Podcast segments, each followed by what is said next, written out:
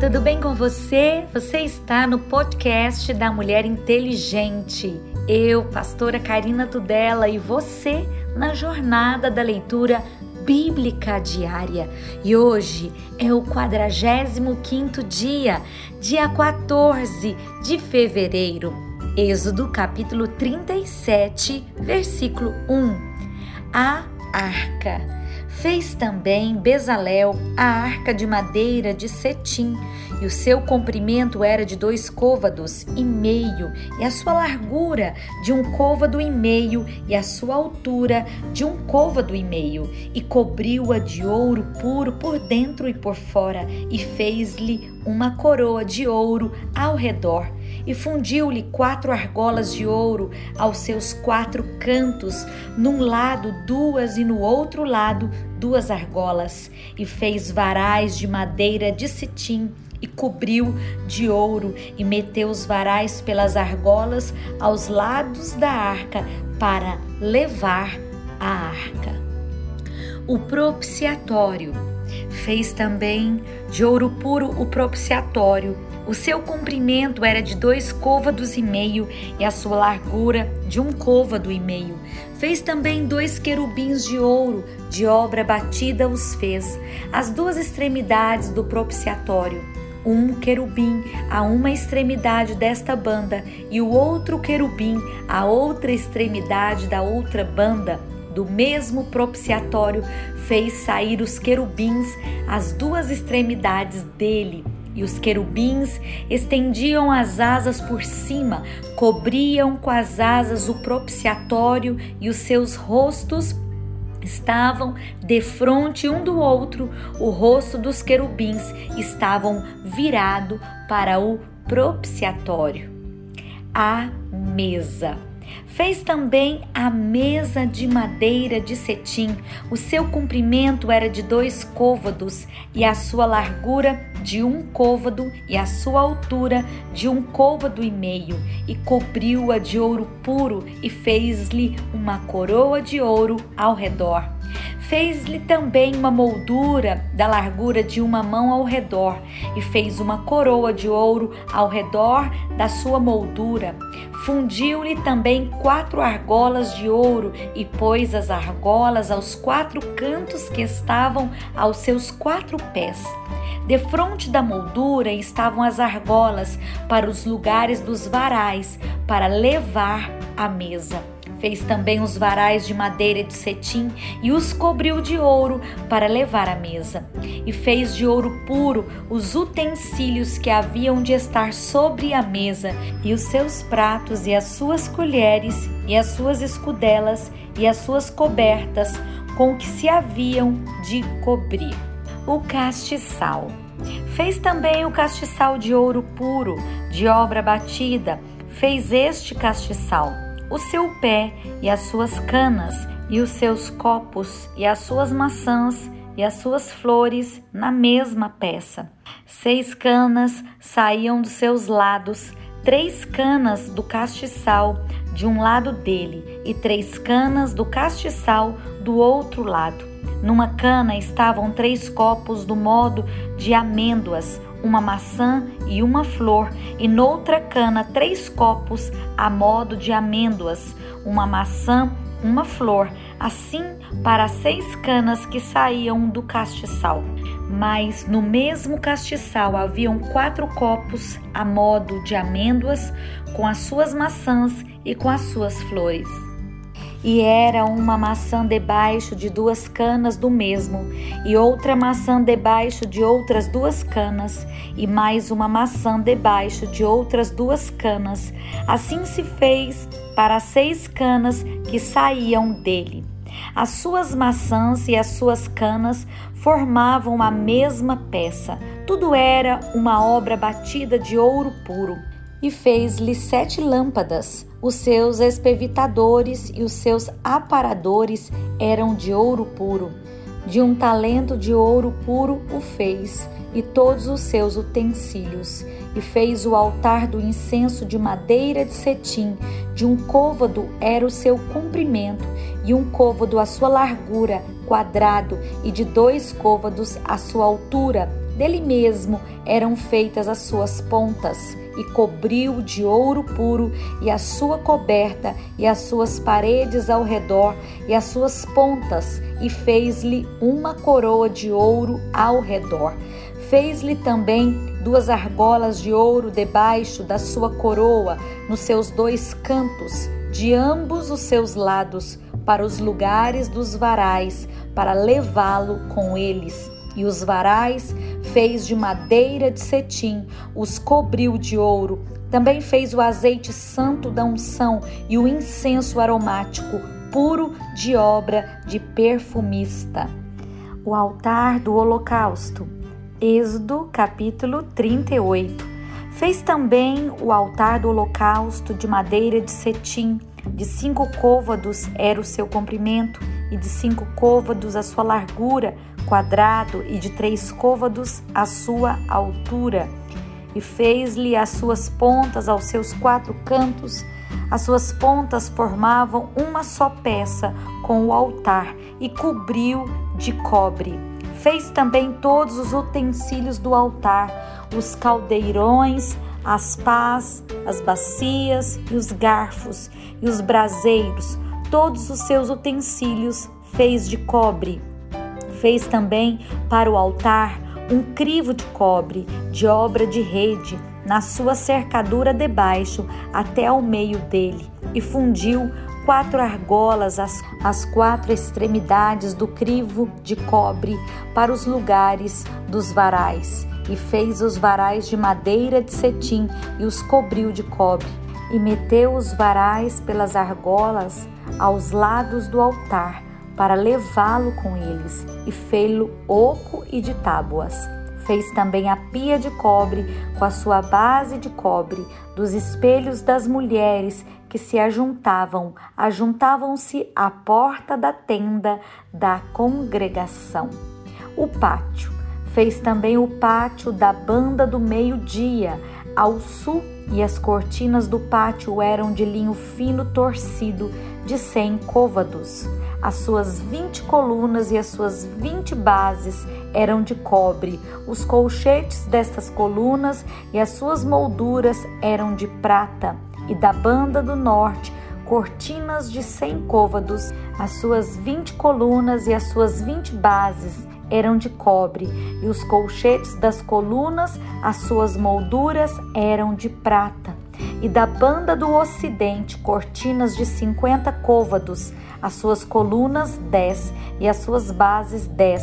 Os colchetes das colunas e as suas molduras eram de prata. E da banda oriental ao oriente, cortinas de cinquenta côvados. As cortinas desta banda da porta eram de quinze côvados, as suas colunas três e as suas bases três e da outra banda da porta do pátio, de ambos os lados eram cortinas de quinze côvados, as suas colunas três e as suas bases três. Todas as cortinas do pátio ao redor eram de linho fino torcido, e as bases das colunas eram de cobre, os colchetes das colunas e as suas molduras eram de prata, e a cobertura das suas cabeças de prata, e todas as colunas do pátio eram cingidas de prata, e a cobertura da porta do pátio era de obra de bordador, de pano azul e de púrpura e de carmesim e de linho fino torcido, e o comprimento era de vinte côvados e a altura na largura de cinco côvados, defronte das cortinas do pátio, e as suas quatro colunas e as suas quatro bases eram de cobre, os seus colchetes de prata e a coberta das suas cabeças e as suas molduras de prata, e todas as estacas do tabernáculo e do pátio ao redor eram de cobre. A enumeração das coisas do tabernáculo. Esta é a enumeração das coisas contadas do tabernáculo do testemunho, e por ordem de Moisés foram contadas para o ministério dos levitas por mão de Itamar, filho de Arão, o sacerdote. Fez, pois, Bezalel, filho de Uri, filho de Ur, da tribo de Judá, tudo quanto o Senhor tinha ordenado a Moisés, e com ele a Oliabe, filho de Aizamaque, da tribo de Dan, um mestre de obra e engenhoso artifício e bordador em pano azul e em púrpura e em carmesim e em linho fino. Todo o ouro gasto na obra, em toda a obra do santuário, a saber, o ouro da oferta eram 29 talentos, 730 ciclos, conforme o ciclo do santuário. E a prata dos arrolados da congregação foram cem talentos e mil e setecentos e setenta e cinco ciclos, conforme o ciclo do santuário uma beca para cada cabeça, isto é, meio ciclo, conforme o ciclo do santuário de qualquer que passava aos arrolados da idade de 20 anos acima, que foram 603.550. E houve cem talentos de prata para fundir as bases do santuário e as bases do véu. Para cem bases eram cem talentos, um talento para cada base. Mais 2.775 ciclos fez os colchetes das colunas e cobriu as suas cabeças e as cingiu de molduras. E o cobre da oferta foi setenta talentos e dois mil e quatrocentos ciclos, e dele fez as bases da porta da tenda da congregação e o altar de cobre e o crivo de cobre para ele e todos os utensílios do altar, e as bases do pátio ao redor, e as bases da porta do pátio, e todas as estacas do tabernáculo, e todas as estacas do pátio ao redor.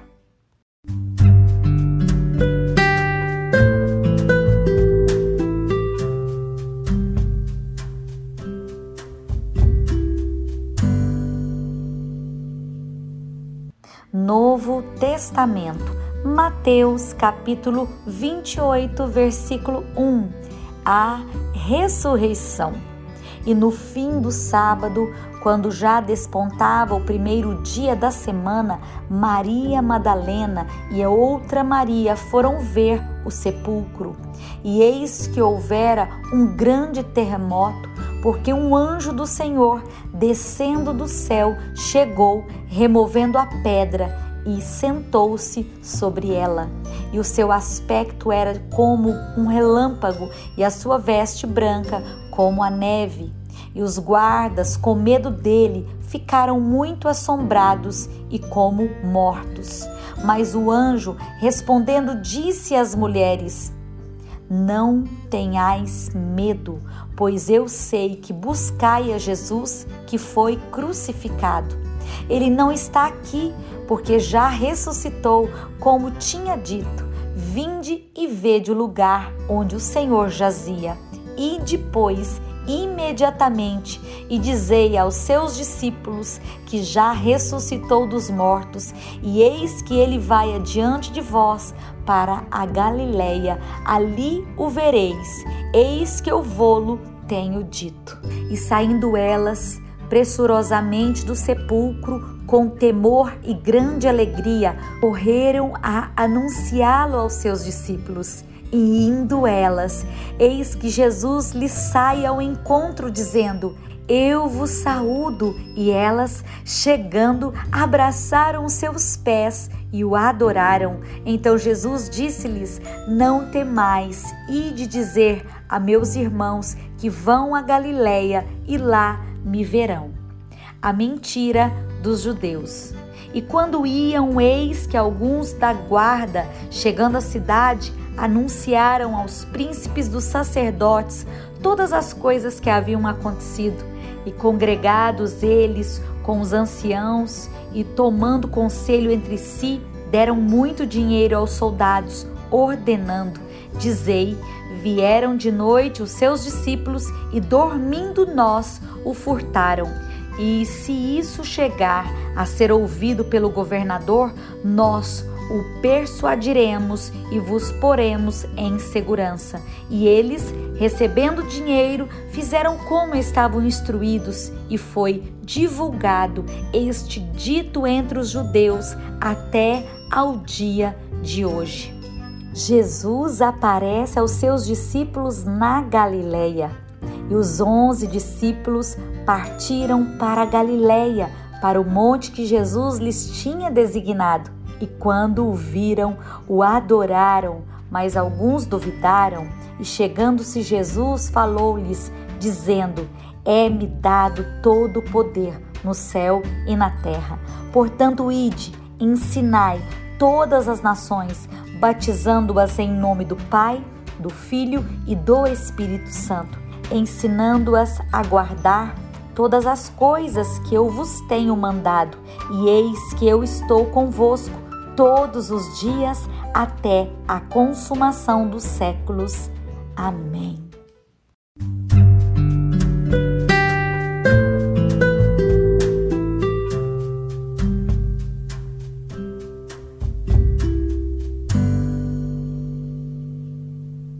Orando os Salmos, ouça as promessas feitas aos justos, considere as advertências aos maus.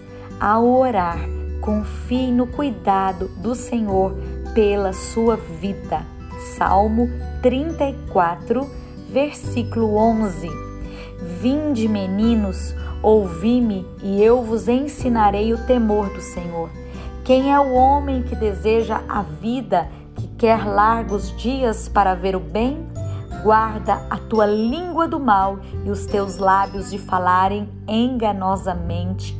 Aparta-te do mal e faz o bem, procura a paz e segue-a. Os olhos do Senhor estão sobre os justos e os seus ouvidos atentos ao seu clamor. A face do Senhor está contra os que fazem o mal, para desarraigar da terra a memória dele. Os justos clamam e o Senhor os ouve e os livra de todas as suas angústias. Perto está o Senhor dos que o têm o coração quebrantado e salva os contritos de espírito. Muitas são as aflições do justo, mas o Senhor o livra de todas.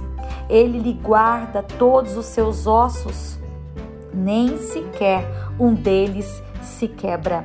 A malícia matará o ímpio e os que o aborrecem, o justo, serão punidos. O Senhor resgata a alma dos seus servos e nenhum dos que nele confiam será condenado.